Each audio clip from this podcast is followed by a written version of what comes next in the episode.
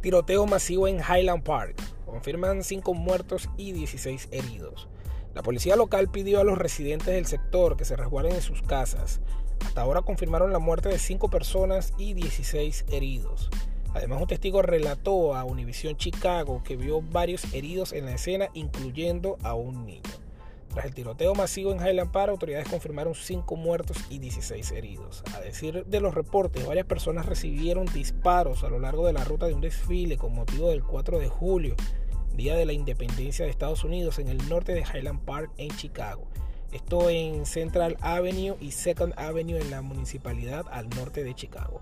Autoridades de Highland Park pidieron a los residentes que evitaran el área del centro de la ciudad, ya que la policía respondió a un incidente.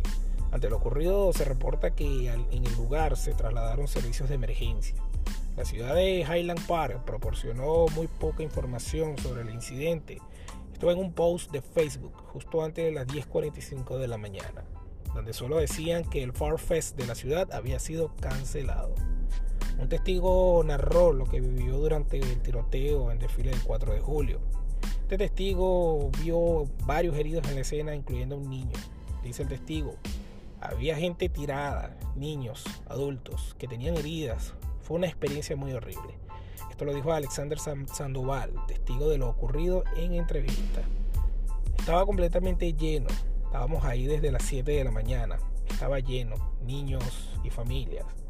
Nunca nos imaginamos lo que estaba pasando. Pensamos que era parte del show. Escucharon 20 a 30 balazos. Definitivamente volvió a recargar el arma, el señor o la persona. Corrimos y nos escondimos. Esto dicho por el testigo.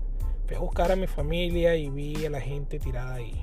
Vimos como cuatro adultos y a un niño como de seis años, señaló Sandoval sobre lo que vio.